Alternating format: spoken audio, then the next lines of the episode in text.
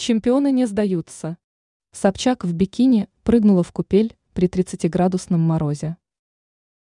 Журналистка и по совместительству светская львица Ксения Собчак искупнулась в открытом бассейне в 30-градусный мороз. Соответствующие кадры Собчак разместила в своем официальном инстаграм звездочка аккаунте. Журналистка дополнила публикацию постом, в котором написала «Чемпионы не сдаются». Контрастные процедуры действенны и необходимы.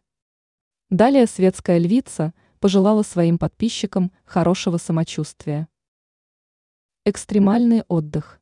Кроме того, кадры отчетливо продемонстрировали расположение купели Собчак на улице на фоне заснеженного леса. Сама Ксения искупнулась в ледяной воде, будучи облаченной в темно-красный раздельный купальник. Подписчики оценили экстремальный отдых своего кумира. Многие похвалили Собчак за отличную здоровую фигуру, которая осталась подтянутой даже после новогодних праздников. Ранее сообщалось, что Ксения лишилась 15 миллионов рублей из-за участия в голой вечеринке блогера Анастасии Ивлеевой.